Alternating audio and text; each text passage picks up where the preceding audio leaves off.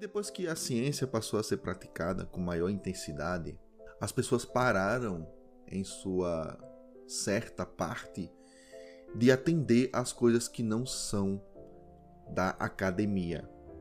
Então daí é que vem o problema do academicismo.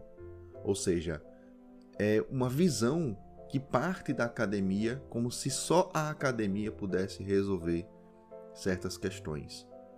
E isso para o mundo todo, de uma maneira globalizada, na qual tudo que é acadêmico ele se torna como supra-sumo de absolutamente todas as necessidades e para todas as necessidades dos seres humanos. Porém, o que é que ela traz de específico? A grande questão é que nada pode estar fora da academia. Então, tudo precisa passar pelo crivo dos seus docentes. Nada pode, nenhum tipo de conhecimento pode existir fora dessa análise, dessa verificação. Portanto, é na academia que brota absolutamente tudo. E tudo tem que estar lá dentro, tá? Então nós temos inclusive a teologia dentro da academia. Nós temos a filosofia dentro da academia. É evidentemente que é fácil você encontrar a matemática, a física, a química, e não haveria outro lugar melhor para desenvolvê-las senão na academia. Então a gente precisa saber o que é que é da academia, o que é que não é da academia, para não incorrer nesse academicismo. A filosofia não vive na academia, muito pelo contrário, a filosofia está no dia a dia. Ela é muito diária. E simplesmente ela não é de um professor XYZ, não. Ela é de todos que possa fazer. Né? Então já aí começa um problema. A quem cabe a filosofia? Existe uma pergunta muito interessante sobre e o filósofo, né? É aquele que estudou filosofia? É aquele que se formou? Que tem sua graduação, seu mestrado, seu doutorado, seu PhD, seu, sei lá. É essa pessoa, o filósofo? Não, não necessariamente. Né? Ele pode estudar filosofia e não ser filósofo. Você pode estudar direito e não ser advogado. Você pode estudar e não ser exatamente aquilo que vem depois desse estudo, em termos de profissão, porque uma coisa é o que você estuda, outra coisa é com que você trabalha. Você pode estudar absolutamente tudo, você pode fazer medicina e não ser médico. Lógico, seria um, seria um, um mau investimento, certo? Por quê? Porque medicina é um curso que tem poucas pessoas, poucas vagas, e você vai ocupar uma coisa para não exercer, sabendo que as pessoas estão precisando de médicos. Então, eu não iria por esse, por esse lado, né? Mas enfim, você pode. Você pode fazer isso e não ser isso, né? Em termos de academia. Tá certo? Não é a academia que define o que você vai ser. Não é a academia que vai definir o que você é. Não. A academia, ela é uma forma de condensar o máximo de conhecimento para que você aprenda pelo menos o beabá da coisa. Então, se você vai fazer física, você vai aprender o beabá da física. Ah, mas veja bem, lá é avançado. Sim, é avançado porque você aprende física no ensino médio. Então, lá no ensino médio você já tem o comecinho do beabá. E quando você passa pela física, você vai ter realmente o beabá da coisa. Mas existe um depois. Existe a experiência da física enquanto físico. Não sei, você pode se tornar um professor, você pode se tornar alguém que opera né, no ramo da física propriamente dito, um pesquisador, você pode se tornar um cientista, você pode se tornar, enfim, alguém que vai fazer da física o seu ganha-pão. Né? E também, evidentemente, que é, corroborar para que seus talentos possam ser é, colocados à disposição de toda a sociedade, de todos os seus irmãos, é né? assim que funciona. Então, mas aí, isso aí é uma parte. Isso não é o todo. Você não leva para fora o academicismo. É evidentemente que muitas pessoas fazem isso. A física resolve tudo. Aí vão chegar os matemáticos e vão dizer assim. E eles vão dizer assim, não é? Não. Sem a matemática, a física nem existiria. Portanto, se querem saber quem é o pai da coisa toda, não é a física, é a matemática. E assim, evidentemente que a matemática é o supra-sumo do reducionismo, porque nós colocamos todas as experiências em números e entregamos aos números respostas. Mas respostas Para o quê? E aí é um ponto interessante. O que é que os números revelam sobre uma experiência estatística a respeito de quantas pessoas é, nascem, crescem e morrem, dados né, de instituições é, de, de, apuração né, geográfica, ok, a matemática serve bem. Para lançar foguetes, a matemática é o grande é, é a grande subsidiária do, da física. E eles funcionam bem. Mas tem respostas que a matemática é amplamente, mas sem dúvida, leiga no sentido de que não entende e não vai entender. Ponto final. Não é no sentido de leigo católico não, tá? Porque o leigo católico não é aquele que não entende, é aquele que não faz parte da hierarquia. Então, simplesmente isso. Então, ele não tem um apostolado. Ele não pode ser o papa o leigo, né? Mas dizer que ele não sabe, dizer que ele não pode ser um teólogo, dizer que inclusive ele não possa dar aula a padres e bispos, quem sabe até mesmo o papa, aí isso é uma mentira. Isso é uma inverdade. Entendam, leigo na forma católica é outra coisa, mas pode haver também, né? Leigos, leigos dentro do catolicismo. Compreendem a coisa? Mas a matemática para falar de Deus, ela é burra. Burra. Por quê? Porque ela não consegue enxergar a beleza fora dos números, fora daquela, daquela razão numérica, daquele reducionismo que daí então eu preciso fazer um cálculo para saber se ele vai chegar no resultado que eu quero, no resultado que, mas e assim, qual seria esse resultado? Seria um resultado que eu quero? Seria um resultado que Deus quer? Qual seria esse resultado? E a gente estaria numa grande discussão. Porque daí então as fórmulas não teriam aplicabilidade alguma. E esse é um grande problema desse raciocínio mas que sai do academicismo, quer dizer, que sai da academia, que vai para o academicismo e que do academicismo vai gerar uma nova religião praticamente. Que isso daí também vai desembocar no cientificismo das coisas. Que tudo tem que ser científico, tudo tem que ser comprovado, tudo tem que ser tabulado, tudo, que ser, tudo tem que ter uma regra científica para coisa. Tudo tem que ser da experiência palpável. Isso é um problema, tá certo? Isso é um problema grave. Um problema grave. Você vai tirando a essência do homem. Você vai tirando a essência vai minando essa essência do homem. E você quer que ele seja um homem, ele precisa ser o que para você? Né? Porque assim, vou falar aqui de um. É... Vamos botar aqui entre aspas, tá? De um cientista. O nome dele é Richard Dawkins. E ele traz uma série de livros que é para a desconstrução de Deus. Ah, não, mas ele tenta explicar. Não, é não. Esqueça, amigo. O problema dele é com Deus. O problema dele é não aceitar Deus. O problema dele é criar um problema para dizer Deus não existe, Deus não é necessário, Deus não está aqui, Deus está fora do trono. Tiramos ele faz muito tempo, né? Demos uma tapa na cara de Deus. Sai daí, rapaz. Sai desse trono. O trono não é para você não. E agora? Vamos colocar alguma coisa no lugar. E Richard Dawkins vem fazendo isso e vem criando uma legião. Na verdade, penso eu que não é uma legião, não, sabe? Porque é assim que eles vendem o peixe, né? Mas assim, é, não é uma legião. É muito fácil você falar com pessoas que não são católicas, tá certo? Porém, não quer dizer que elas não tenham alguma crença. Não são mais ateus do que pessoas que creem. Talvez isso é que seja o grande problema, tá bom? Então, tem pessoas que até aderem a visão de Richard Dawkins para é, se livrar, não é, de uma versão católica da coisa, de uma versão cristã da coisa. Mas por que isso? Por qual necessidade? Por que é que você quer que isso aconteça com os católicos? O que é que um católico lhe fez? Então são as experiências particulares que a gente não conhece, que não podem ter sido boas, e eu não vou tirar a razão de quem não teve uma experiência boa diante de um católico, porque sim, se a gente nega que existem padres que infelizmente incorrem para além do pecado. Entenda, aí eu faço um ponto de controvérsia. Porque o pecado já é grave o suficiente, porém os homens não vão deixar essas questões passarem, como por exemplo atos de pedofilia, estupros ou mesmo assassinatos.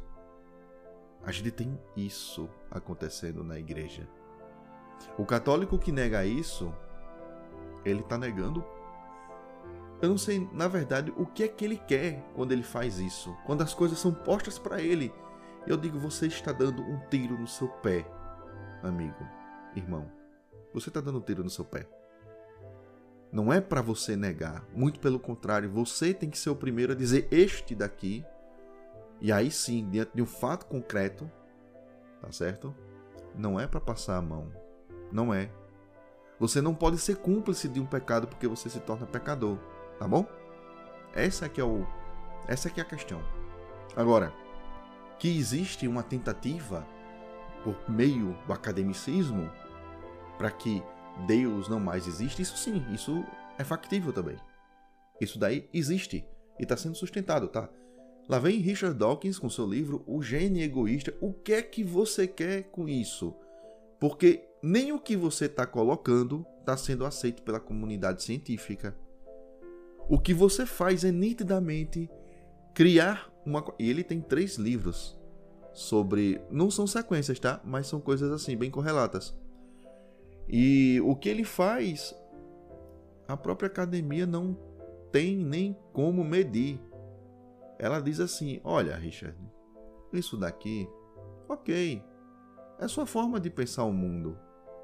Mas é difícil para uma ciência provar isso daqui. Porque a ciência, né, lá de Karl Popper, ela precisa justificar a afirmação, não é? E a ciência hoje ela é muito mais hipotética do que necessariamente real. Eu crio hipo... olha, quando a gente sai da matemática, quando a gente sai da física, quando a gente sai da química, quando a gente sai das exatas, a coisa, bom, vamos antes de criar o alarme, né? Vamos separar aqui. Existem ciências que não são absolutamente exatas, mas que os resultados esperados eles são mais exatos do que forças do acaso, tá certo? Porém, existem é, matérias, né? existem é, é faculdades, áreas de conhecimento que dispensam por completo a matemática, usam a matemática para coisas menores, entendeu? Mas não é o ponto-chave da questão. O ponto-chave da questão termina sendo mais filosófico, mais experiencial, mais do ponto da observação, mais do ponto de uma conclusão que parte de valores pessoais ou valores comunitários e que a gente não encontra absolutamente matemática alguma, mas são sim formas de academicismo. E são formas necessárias para negar ou afirmar algo. Mas não existe necessariamente uma comprovação científica. Não existe. Isso é uma mentira. Dizer que existe essa comprovação científica é mentira. Você vai recolher dados, entendeu? E você vai tentar provar aquilo que você quer provar. Isso já está existindo. Através do academicismo se criou uma política paralela. Uma política na qual eu preciso e desejo aprovar esse tipo de pensamento, esse tipo de conclusão. Eu quero impor isso às pessoas. E como é que eu faço, né? Richard Dawkins está lá, tentando fazer com que o seu gênio egoísta, que ele inclusive já disse que o livro não deveria ser chamado mais de gênio egoísta, porque isso deu um bafafá danado para cima dele, né?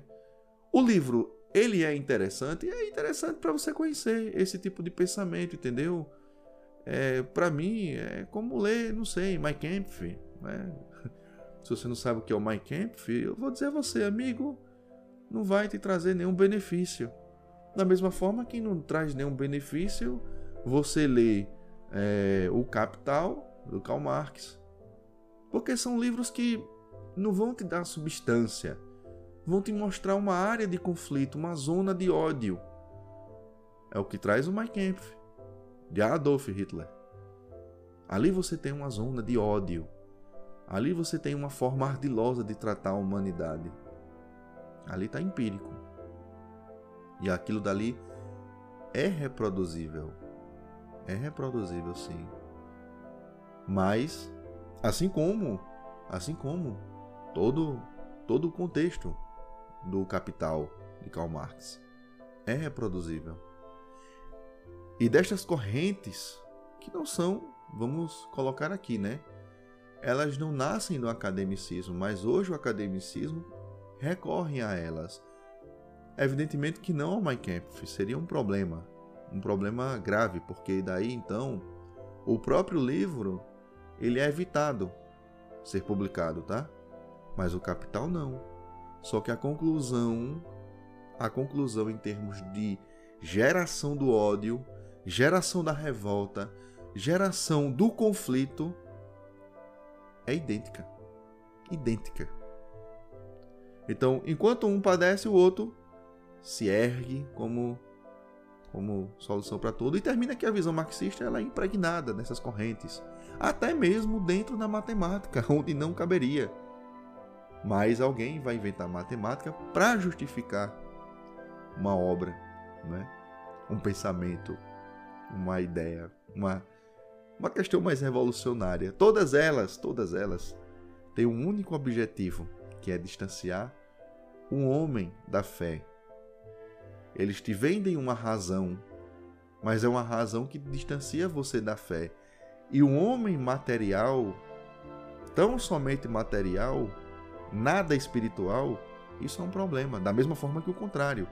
Os homens que negam a matéria, que negam a existência, que negam essa passagem e que dizem que só o espírito existe, que pouco importa se eu estou vivo, se eu estou morto, isso, isso tanto faz, para mim isso é uma besteira, né? Eu sou um ser espiritual, um ser de luz, eu faço fotossíntese, eu, né?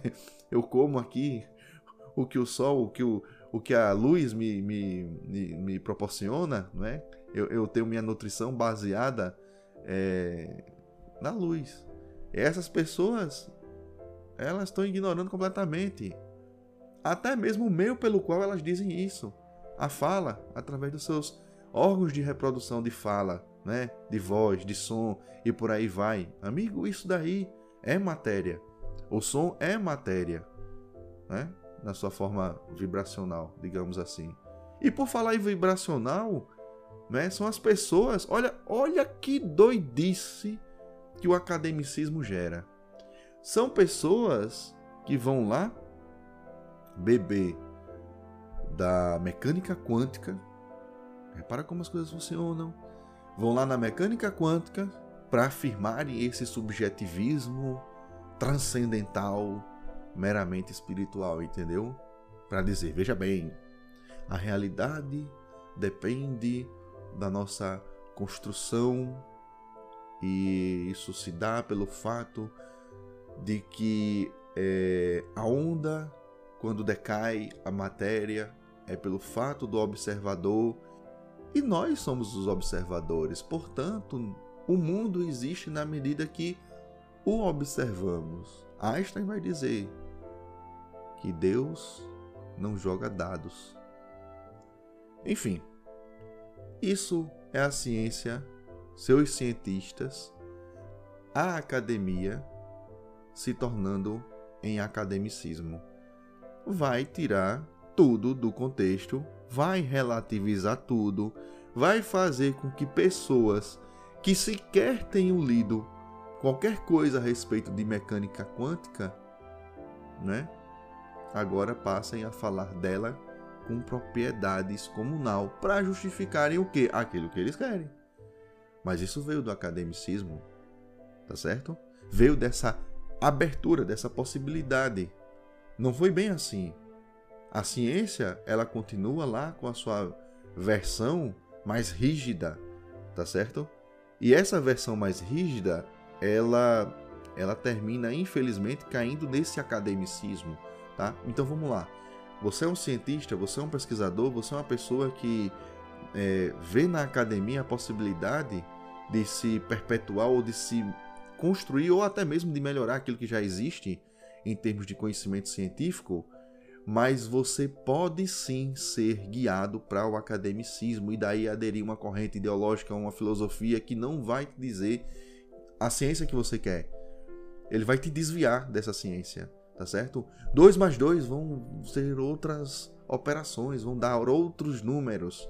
E você vai dizer, mas espera lá, eu não aprendi assim, 2 mais 2 é igual a 4, mas estão dizendo que dá diferente, entendeu? Que dá 6, porque aí numa questão ideológica, né? Veja, esse 2 na verdade, e eu tô falando de uma maneira, né?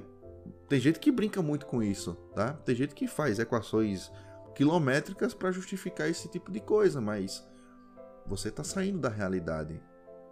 Você está saindo da realidade. Onde é que a ciência deve existir?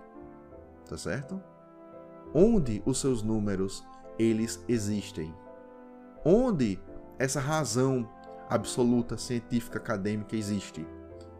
Se não for na realidade, se for na suposição, se for na hipótese que não tenha nenhum critério de verossimilhança, isto daí não pode ser considerado científico, nem apurável, nem mensurável, nem nada. Portanto, se trata de uma corrente meramente ideológica, tá certo? De uma má filosofia, de uma coisa que lhe desvia.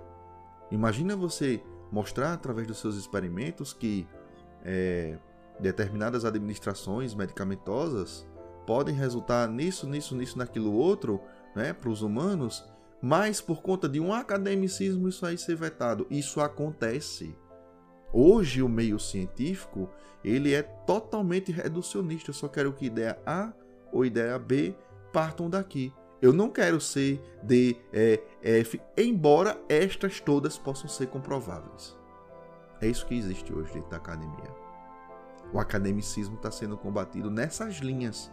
Não é contra o pesquisador, não é contra o cientista sério, não é contra essas pessoas.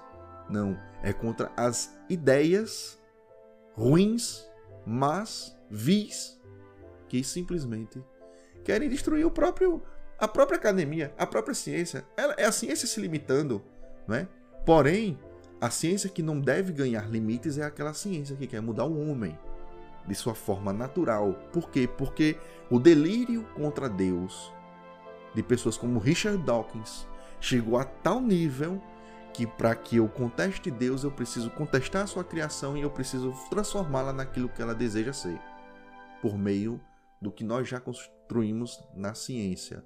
Daí então eu pego a possibilidade de transplante para uma pessoa que está morrendo, para uma pessoa doente, e agora eu quero que ela transplante os seus órgãos genitais. Eu quero que ela agora transplante, é, veja bem, para um homem, eu quero que ele possa engravidar. Daí eu quero implantar no homem um útero. Isso aí não é ciência. Isso daí é academicismo em alto grau. Em alto grau. Eu já abstraio toda a situação de necessidade para algo dessa forma.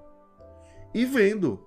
E o pior de tudo é isso, é que eu vendo isso como se fosse a coisa mais normal, mais natural, mais necessária do mundo. A experiência do homem masculino engravidar.